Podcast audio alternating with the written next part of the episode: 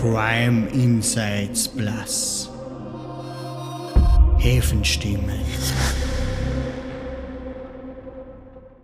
Um präventiv handeln zu können, ist es entscheidend, die Hintergründe und die Ursachen von Verbrechen zu verstehen. Herzlich willkommen, liebe Zuhörerin und lieber Zuhörer, bei Crime Insights Plus Häfenstimmen. Authentische Stimmen, authentische Schilderungen. Ich bin Daniel Smeritschnik, Kriminologe. In den nächsten Minuten hören wir die authentische Stimme einer Person, die abweichendes Verhalten gezeigt hat. Hier bei Häfenstimmen liegt mein Fokus darauf, tiefgreifender Einblick in die komplexen Hintergründe kriminellen Verhaltens zu gewinnen und dabei die Vielschichtigkeit des menschlichen Verhaltens zu beleuchten, ohne die verübte Straftat zu rechtfertigen. Warnung!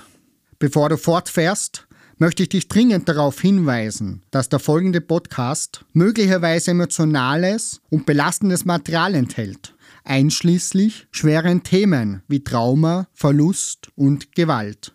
Dieser Inhalt ist ausdrücklich nicht für Kinder und Jugendliche geeignet und es wird empfohlen, dass nur Personen in angemessener emotionaler Verfassung weiterhören. Meine Absicht ist es, wichtige Themen zu beleuchten, ohne Schaden zu verursachen. Dennoch ist es unerlässlich, sich der möglichen emotionalen Belastung bewusst zu sein und sicherzustellen, dass du in der Lage bist, solche Inhalte zu verkraften, bevor du die Folge anhörst. Ich danke dir für dein Verständnis und deine Achtsamkeit. Heute spreche ich mit einem 34-jährigen Mann, Herr M. Herr M. wurde schon, hat 14 Vorurteilungen, wurde 14 Mal verurteilt Davon musste er fünfmal eine Haftstrafe antreten. Herr M. ist in seinen 34 Jahren elf Jahre davon in Haft gesessen. Wann er jetzt diese Haftstrafe verbüßt zur Gänze, dann sind es über zwölf Jahre von seinen 34 Lebensjahre, was er hinter Gitter war und ihm die Freiheit entzogen wurde. Herr M. wurde wegen diversen Delikte verurteilt, mehrfach wegen Raub Körperverletzung und Widerstand gegen die Staatsgewalt. In diesem Zusammenhang herzlich willkommen. Schön, dass du da bist, Herr M. Okay, danke. Ja. Herr M, wir haben ja jetzt kurz einmal uns ausgetauscht, wo ja. du jetzt gesagt hast, du bist ja schon doch äh, viele, viele Jahre hinter Gitter insgesamt, davon eben fünfmal angetreten. Und Leider du hast jetzt gerade Du hast jetzt gerade gesagt, diese Haftstrafe, die du derzeit verbüßt, das ist die schlimmste Haft. Ja. Kannst du mal eingehen, wieso jetzt das die schlimmste Haft für dich darstellt? Ähm, weil ich mein ganzes Leben lang inhaftiert war, von der Jugend weg und mein Leben eigentlich überhaupt nicht ernst genommen habe, meine Suchtproblematiken nicht in den Griff gehabt habe und seit meiner letzten Haft äh, eine Therapie mir ein, einlassen habe, bin von Drogen weggekommen, habe eine liebe Frau kennengelernt, habe eine Stieftochter, die was mich als Vater sieht. Und diesmal ist das Ganze so abgelaufen, dass ich wirklich von der ganzen Nacht nichts mehr gewusst habe. Auch von dem Widerstand, wegen dem was ich jetzt verurteilt worden bin. Und bin im Spital in der Psychiatrie aufgewacht. Die haben mich gefragt, ob ich ruhig bin. Ich habe dann daraufhin gefragt, warum ich überhaupt da bin. Und sie hat mich dann losbunden, bin ich raus vom Bett. Dann sind schon zwei äh, Polizisten gekommen und haben gesagt, ja, ich muss mit am Posten, äh, was da gestern los war. Habe ich, hab ich daraufhin gesagt, ich weiß wirklich nichts mehr. Dann haben die das, äh, die Staatsanwalt angerufen. Staatsanwaltschaft hat dann gesagt, ja, passt, Landesgericht Krems. Dann wurde mir noch ein Gutachter geschickt, ob ich eh normal bin. Ähm, da bin ich schwer auf den anderen gesessen, weil ich schon andere Leute gesehen habe, was normal sind und was wirklich dann in Paragraph 21 bekommen haben und heute noch sitzen. Und ja, einfach durch das, dass ich ein Blackout gehabt habe und meine Familie über alles lieb und das erste Mal jetzt ein normales Leben gehabt habe draußen. Und ja, es tut einfach verdammt weh jetzt. Das ist also die Strafe ist mir jetzt wirklich eine Lehre. Und was ist es genau, was dich jetzt da prägt oder was dich jetzt da belastet? Was ist das? Was ist das der ausschlaggebende Punkt dafür gegen ähm, früher? Du hast gesagt, du hast jetzt eine Familie, eine Freundin mit, mit die Familie. Mit.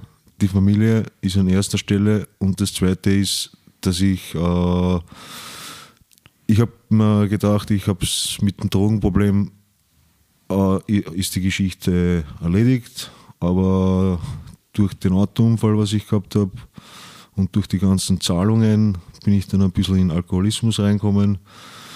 Das habe ich eh mit der Therapie jetzt aufgearbeitet. Äh, der Therapeut hat gemeint, ich habe Polytoxikonomanie.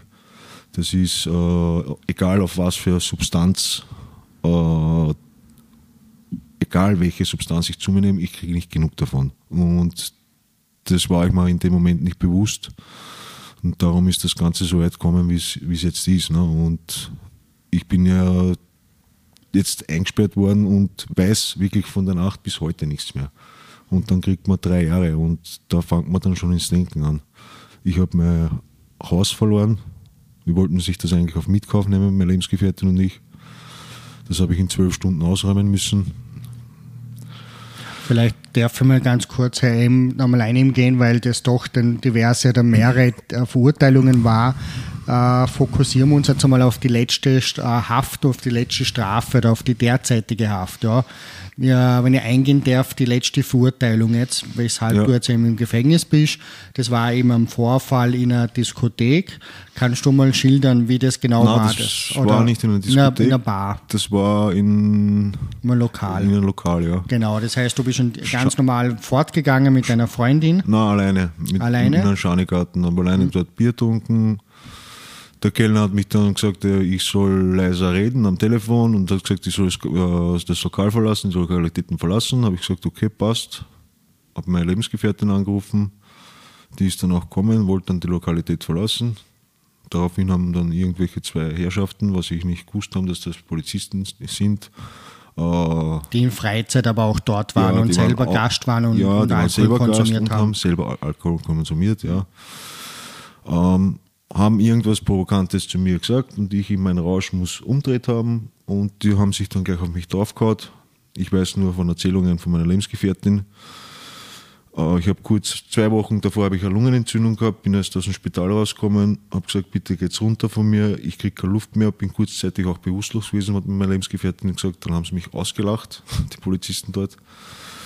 Ähm, ja, und ich habe mich dann in der Psychiatrie wieder aufgefunden, angebunden und wirklich nicht mehr auskennt, wie oder was passiert ist und wie man geschehen ist der Zustand, was du da beschreibst, war der rein aus, aus vom Alkohol oder war der auch in, in, Verbindung mit Drogen? Na, Medikamente. Ich muss Benzodiazepine nehmen. Okay, das heißt, du hast die Medikamente genommen plus eben der Alkohol, ja, aber so war's. viel Alkohol zu dir genommen, dass eben du nur, mal, du das gar nicht mehr mitbekommen hast, was da geschieht, was da passiert. Ja. Was war der Anlass an diesem Tag, dass du so viel Alkohol konsumiert hast in diesem Garten oder generell an diesem Tag? Ähm, ich habe den Job verloren durch meinen Autounfall, dann habe ich einen neuen Job begonnen beim Jobtop, obwohl ich noch nicht einmal arbeitsfähig war, weil die Krankenkasse gemeint hat, ich muss das Geld zurückzahlen. Ich habe aufgeschaut, es war kein Geld oben. Zum AMS wollte ich nicht gehen, dann habe ich angefangen als Fassader zu arbeiten. Und ja, nach drei Wochen hat es mich dann auf der Baustelle umgewichst, also umgeschmissen und bin in Spital in der Intensivstation wieder aufgewacht. Und somit habe ich die Arbeit auch verloren. Und das hat mich dann so in ein Loch sickern lassen, weil ich mir gedacht habe, ich kann nicht mehr auf meine Familie schauen, ich kann es nicht mehr nähern. Und das war richtig so, ich war in einem Selbstzerstörungstrieb, kann man sagen. Ich, ich wollte mich einfach nur mehr selber zerstören. Also, mhm. weil ich habe mich einfach hilflos gefühlt und äh, wie soll ich sagen, es war einfach, ich habe mir gedacht, was, was der liebe Gott von mir will, was er, was er mit mir noch vorhat, für was habe ich den Unfall überlebt, für was, wenn ich die ganzen Zahlungen und das jetzt alles habe. Ich habe einfach das erste Mal, wie gesagt, ein normales Leben geführt und mhm. dann passiert mir das, das heißt, ich darf vielleicht das nochmal kurz zusammenfassen. Du bist eben jetzt gerade, sitzt du die fünfte Haftstrafe ab. Ja äh, elf Jahre davon eben insgesamt im Gefängnis. Ja. Äh, du, das kam da zu einem Vorfall in diesem Lokal, wo du doch sehr betrunken warst nach deiner Schilderung. Ja. Äh, es waren dann zwei angebliche, da zwei Polizisten in Zivil, in Freizeit auch dort, die den dich überwältigt haben, äh, festgenommen haben und dir dann der Exekutiv übergeben haben. Ja, genau. Dann wurdest du in die Psychiatrie gebracht, dort bist du am nächsten Tag aufgewacht, wusstest aber von nichts mehr. Dann wurdest du irgendwann der Justiz überstellt und dann kam es irgendwann einmal zur Verurteilung und sitzt jetzt gerade eine dreijährige Haftstrafe ab. Dreijährige Haftstrafe. Genau. Das heißt, das ist jetzt einmal der Ausgangspunkt, wo wir uns jetzt gerade befinden. Herr M., ich würde jetzt gerne vom Anfang mal von deinem Leben beginnen, Ja. wie du aufgewachsen bist, wo du aufgewachsen bist, bis zu diesem besagten Unfall, der da passiert ist, was du schon kurz einmal angesprochen hast. Vielleicht möchtest du mal beginnen, wo bist du auf die Welt gekommen, wie hast du deine Kindheitserinnerung, deine Schulzeit, Mama, Papa, Geschwistern, dass du einfach mal erzählst, was, die, was du so fühlst, was du so in Erinnerung hast oder wo du glaubst, es hat dich geprägt oder es hat dich gestärkt im Leben, dass du einfach mal da schilderst, bitte. Okay, also ich bin in Wien aufgewachsen, im 10. Bezirk. Also habe von meiner Familie eigentlich immer alles bekommen, bin eigentlich wohlbehütet aufgewachsen. Ähm, nur als Kind war ich übergewichtig, bin in der Schule gemobbt worden und ich habe mir das nicht immer gefallen lassen. Ich habe gewusst, ich habe Kraft, habe dann immer auf die Leute hingeschlagen, bin von der einen Schule in die andere Schule verwiesen worden. Haben mir dann immer gedacht, warum ich? Äh, ja, dann habe ich mir einen falschen Freundeskreis angeeignet, habe angefangen zu kiffen, bin dann tagelang nicht nach Hause gekommen. Dann hat es angefangen mit diesen Räuberüberfälle, habe ich anderen Leuten dann Handys weggenommen und dann kam es zu meiner ersten Verurteilung. Das heißt, du bist aufgewachsen, Mama, Elternteile, beide da, auf, da haben eine Ja, Rolle ja. gespielt bei der Erziehung, im 10. Bezirk aufgewachsen. Für dich so im Nachhinein war es eine wohlbehütende Kindheit, das heißt, du hast alles bekommen. Ja. Hast du Geschwistern gehabt? Oder ja, hast ich habe eine Geschwister? Schwester, ja. Zwei? Eine. Eine Schwester? Eine Schwester, ja, die ist Okay. vier Jahre jünger. Vier Jahre jünger. Äh, ganz so kurzer Exkurs, wie hat die ihr Leben bestritten? Ist die auch irgendwie strafrechtlich mal schon aufgefallen Hm. oder? Nein, meine Schwester ist strafrechtlich nicht aufgefallen. Meine Schwester ist schwer krank. Die muss jetzt Dialyse machen. Die ist vier Jahre jünger wie ich. Die wird wahrscheinlich meine Niere brauchen, wenn das jetzt weiter so geht. Ja. Es ist Und du hast dann eben die Volksschule absolviert, die Volksschule, Hauptschule absolviert. Hauptschule. Hast du dann eine Lehre begonnen oder kam es da gerne mal so weit dann? Weil du bist doch sehr früh dann das erste Mal eingesperrt worden, ich bin das erste Mal mit 14 eingesperrt worden. mit 14. Das heißt, äh, wenn ich das richtig zusammenfasse und sage, das heißt, du warst ein bisschen vom, von der Körpermasse ein bisschen mehr und bist immer gemobbt worden. ja. Das heißt, du bist äh, dahingehend wie gemobbt, das heißt gehänselt, ausgegrenzt und so weiter. Und du hast dich aber gewehrt auf das hin. Und Ja, das genau. kam dann, dass du einfach deinen eigenen Weg gegangen bist oder wie kann man sich das vorstellen?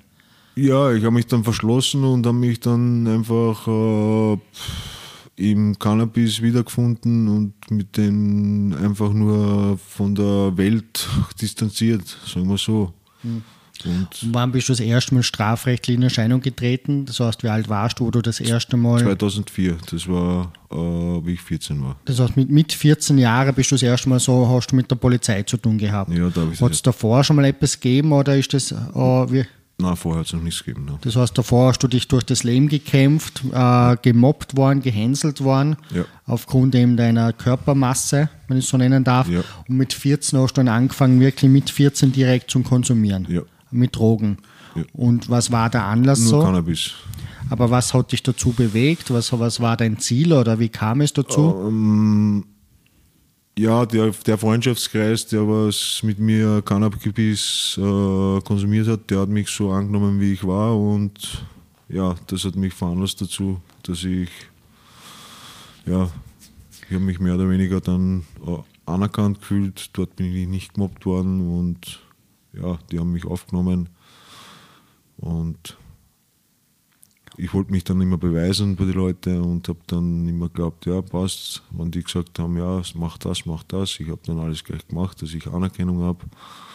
Und ja, wir waren da so eine Clique. wo du das erste Mal angenommen gefühlt hast und verstanden gefühlt Ja, hast. genau. Ja. Was haben deine Eltern vom Beitrag geleistet? Die werden ja das mitbekommen haben. Was waren Mhm. ihre Bemühungen? Oder Meine Mutter, die hat, äh, der habe ich den letzten Nerv gehabt durch meine ganzen Sachen, was ich äh, da veranstaltet habe. Die hat mich nächtelang gesucht, von der Polizei suchen lassen. Also es tut mir bis heute wirklich von Herzen leid. Meiner Mutter geht es heute auch nicht psychisch gut wegen den ganzen, also nicht nur wegen mir, aber auch die Schwester jetzt, weil sie so krank ist, der Vater hat den Krebs. Also meiner Mutter, der geht es wirklich nicht gut und es tut mir von ganzem Herzen leid, dass das jetzt so ist und dass ich es jetzt wieder enttäuscht habe durch das Ganze, das ist, darum tut das Ganze jetzt halt wirklich diesmal, ist eine Katastrophe, weil ich, wenn man nichts davon weiß und aufwacht und dann kommen auf einmal zwei Polizisten, kommen sie mit, bitte, was haben sie gemacht und du kannst aber nichts dazu sagen, du kannst dich nicht verteidigen. Der Lebensgefährtin wird für dich aussagen, ja, weil es das ja ganz alles mitbekommen hat, wie das war. Und ich habe meiner Lebensgefährtin verboten, dass sie aussagt, weil sonst hätte sie eine Falschaussage gehabt. Ob es die Wahrheit war oder nicht, sie hätte eine Falschaussage gehabt. Weil was willst du gegen Polizisten sagen? Die hätten gesagt, das ist die Lebensgefährtin, unglaubwürdig, hätte sie eine Vorstrafe auch noch gehabt und das Jugendamt am Hals. Darum habe ich ja verboten zum Aussagen. Das heißt, du hast sie geschützt und gesagt, sie darf nichts sagen, Ja, was sie genau. damals bei dieser Festnahme gesehen ja, genau, hat. weil ja. das war nicht äh, gerade super, was gemacht haben, Hm. laut meiner Lebensgefährtin. Also ich weiß selber nur wirklich nur von Erzählungen, was von der Tat. Das heißt, du hast dann mit 14 Jahren angefangen, Drogen zu konsumieren, hast deine, ich sage jetzt einmal, deine Gruppe gefunden, wo du Anerkennung bekommen hast, Genau. wo du die verstanden gefühlt hast, die haben dich so genommen, wie du bist. Ja? Äh, du wurdest dann mit 14 das erste Mal äh, eingesperrt. Was war denn der Anlass dieser Tat? Äh, Raub, Raub. Handyraub. Das heißt, du hast einen Handyraub begangen mit 14 Jahren, Ja. um die Drogenkonsum zu finanzieren. Genau. Wie war das? Das heißt, du bist auf einer, wen hast du da überfallen? Auf der Donauinsel habe ich anderen Jugendlichen die Handys weggenommen. Hm. Ich habe gesagt, hey, gib mir dein Handy, sonst kriegst du zwei, drei Watschen und ja. Ja. Und das hast du, und dann bist du aber verurteilt worden, das heißt, du bist erwischt worden durch die, durch die Ja, aber ich Ermittlungen. habe das oder? auch alles nicht bestritten, ich habe das auch alles zugeben. ja, aber wie kam es zur Festnahme? Weil du ausgehoben worden bist oder ermittelt worden bist oder haben sie dich gestellt vor Ort gleich? Wie kam es dort zur Festnahme? Na, mein Cousin ist, hat einen Raub begangen, hat, ist, ist, ist, ist, ist festgenommen worden und hat dann mich auch äh, angegeben und durch das ist das Ganze dann in die Luft geflogen und ja. Das heißt, dein Cousin war auch äh, ein, ein Mitglied dieser Bande. ja. Okay. Das ist da von Mutterseite oder Vaterseite? Äh, das ist vom Onkel, Vom Onkel. Das also von der Mut, Mut, mütterlicherseits der Bruder. der Bruder. Vom, vom Bruder, der dort Sohn, der, der Sohn. Sohn. Äh, sind deine Eltern irgendwann einmal strafrechtlich in Erscheinung getreten? Mein Vater, aber das habe ich nicht mehr mitbekommen, da war ich noch zu jung. Der Mhm. ist auch einmal in Haft gesessen, dreijährige Haftstrafe hat er gemacht. Aber du weißt nicht was. Doch, der hat, der hat äh, eine Ehe davor gehabt, der ist vom Bundesjahr nach Hause gekommen und hat seine, seine Frau, mit dem, die, der war verheiratet, mit seinem besten Freund im Bett erwischt und hat ihn vom Fenster rausgeschmissen. Oder, na, sie hat er vom Fenster rausgeschmissen, so. Und da wo kam es dann zu einer Verurteilung. Und da hat er dann drei Jahre aufbekommen. Ja. Und deine Mama ist aber sonst nie- meine Mama, die trinkt keinen Alkohol, die Mhm. gar nichts. Also die war immer für uns Kinder da und die ist auch jetzt noch für uns Kinder da. und der Papa war auch. Ja, Vater auch, ja, der Vater so weiter kann. Ja, mhm. Der ist jetzt halt leider schon sehr bedient. Du wurdest dann damals mit 14 eingesperrt. Wie, wie hast du das in Erinnerung? Das ist da jetzt ein bisschen her. Du bist jetzt 34, mit 14 zuerst mal eingesperrt. Hast du da noch so Erinnerung, wie das für dich war, war- gefühlsmäßig oder plötzlich da weggesperrt zu werden? Ich nehme an, du bist in die Josefstadt gekommen in Wien. Das war das Härteste, was in meinem Leben passiert ist und das werde ich auch nie wieder vergessen. Also da habe ich jeden Tag kämpfen müssen, habe alle zwei Tage, alle zwei Augen zugeschwollen gehabt, äh, meine Sachen sind mir weggenommen worden. Ähm, ich bin völlig alleine da drinnen gewesen, bin immer von drei, vier Leuten attackiert worden. Also das war wirklich. Von andere gleich, fast gleichaltrige Jugendliche ja, oder da sind andere ja von eingesperrt? 14 bis 18 Jahre alt Ja. sind ja dort gewesen. Also nicht von Gleichaltrigen, auch von Älteren. Also mein- meine Mutter hat mir Sachen geschickt, die sind mir weggenommen worden und ja. Das heißt, du hast eigentlich heraus, hast die Anerkennung und alles gehabt, hast eben den Raub begangen. Mhm. Es sind auch andere Raub begangen worden, in dem Fall in der Clique, dass ihr zu Geld kommt. Dann bist du eingesperrt worden und dort bist dann wiederum du wieder zum Opfer geworden. Kann Ja. man das so sagen? Ja, Okay. also wie, wie, wie, wie lange hast du dann bekommen dort? dort bin ich neun Monate das erste Mal eingesessen. In, der, in, der, Der in. Wien direkt auch Auf geblieben E2, dann ja. Mhm, Okay. Und dann bist du wieder rausgekommen. Wie ist dann weitergegangen in deinem Leben? Ja, dann hätte ich eigentlich eh nichts mehr gemacht. Dann hat mein Cousin, der Daniel, einen Raub begangen. Äh, ich war mit ihm gerade unterwegs. Er hat zu mir gesagt: So, ich hab den jetzt aus. Habe ich gesagt: hey, Ich bin gerade rausgekommen jetzt vom Gefängnis. Was soll das? Ich möchte damit nichts zu tun haben. Ähm, habe mich distanziert, bin weitergefahren. Ähm, habe dazwischen eine Körperverletzung begangen. Habe einen Monat zum Sitzen bekommen mit Selbstantritt. Ähm, bin dann zu meinem Cousin noch gefahren, an einen Tag davor, an den, den ich antreten hätte sollen. Das heißt, du Ah. bist dann nach dieser Haftstrafe gleich wieder rasch verurteilt worden. Ja, ich, sechs Monate drauf oder so. Oder bist sieben wieder Monate verurteilt drauf. wegen Körperverletzung. wegen Körperverletzung. Er Und der Cousin ist der auch gesessen wegen dem Raub?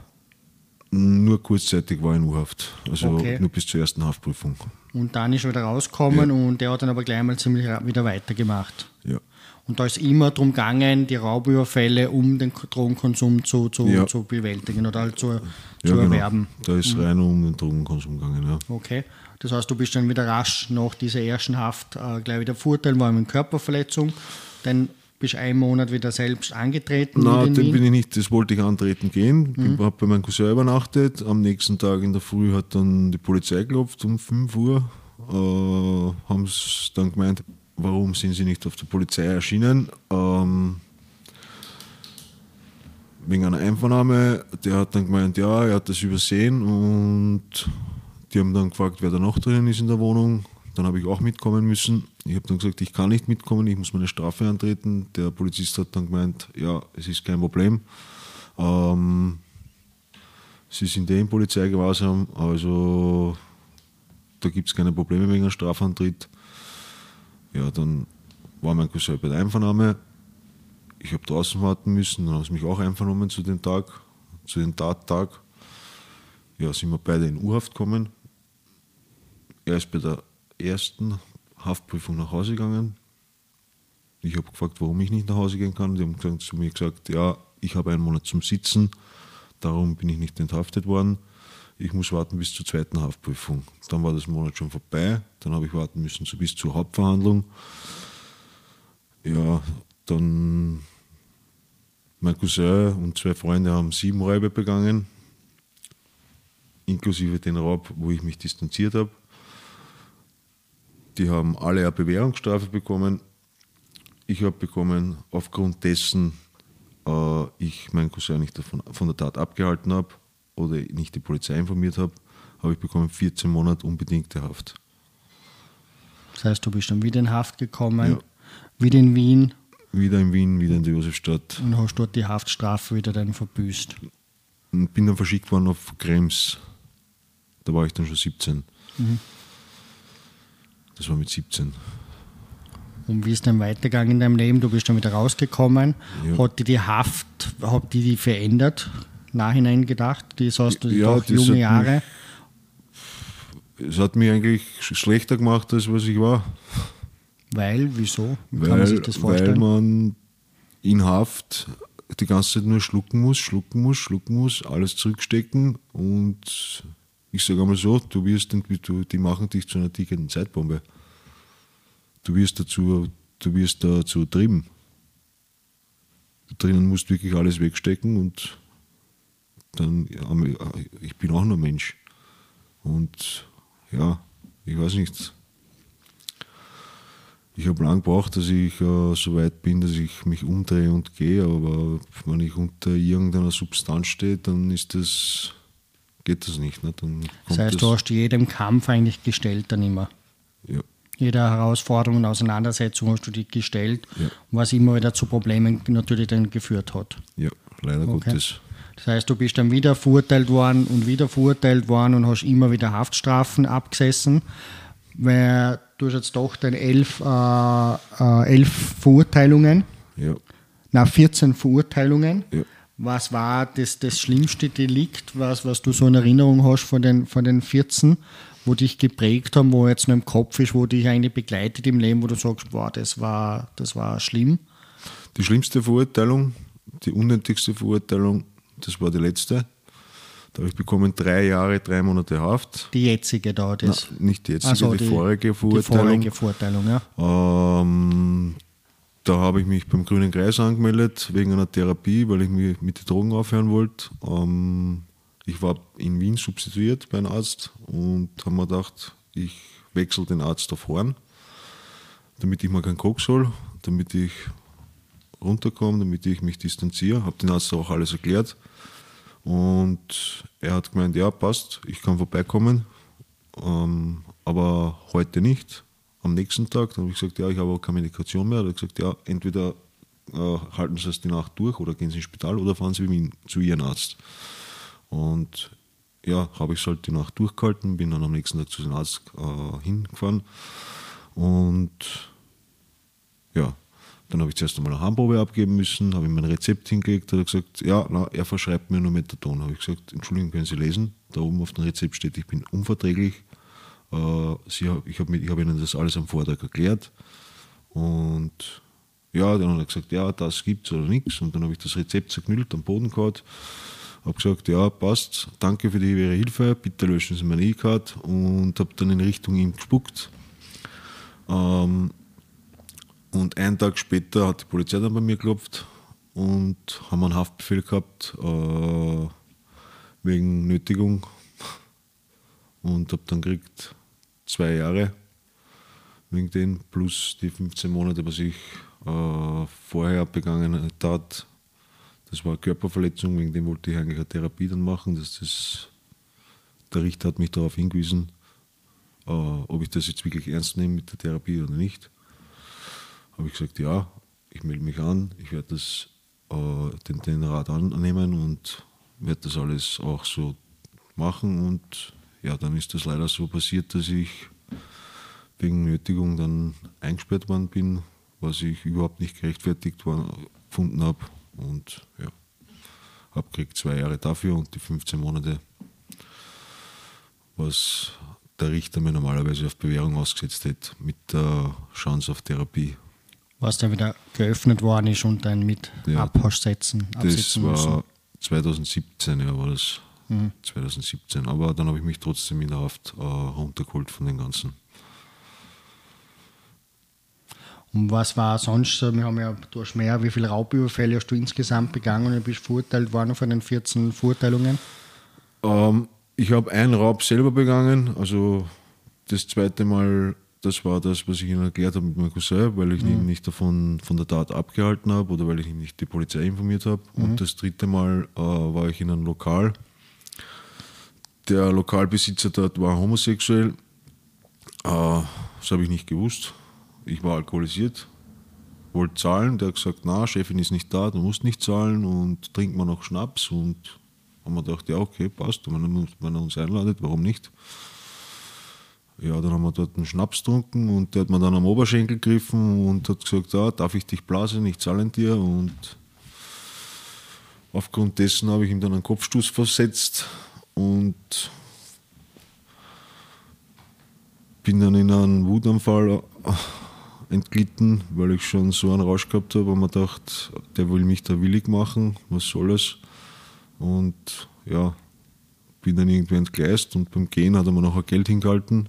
Das habe ich genommen und somit war es ein Raub. Dann habe ich gekriegt drei Jahre, sieben Monate und zehn Tage auf, das, auf diesen Abend. Liebe Zuhörerinnen und Zuhörer, mit diesem Abschluss endet vorerst der erste Teil unserer Reise in das Leben des Verurteilten.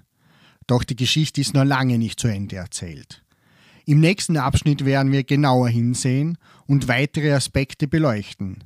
Bleibt gespannt, wenn wir im zweiten Teil die Erzählungen fortsetzen. Bis dahin, alles Liebe und Gute, euer Daniel Smeritschnik.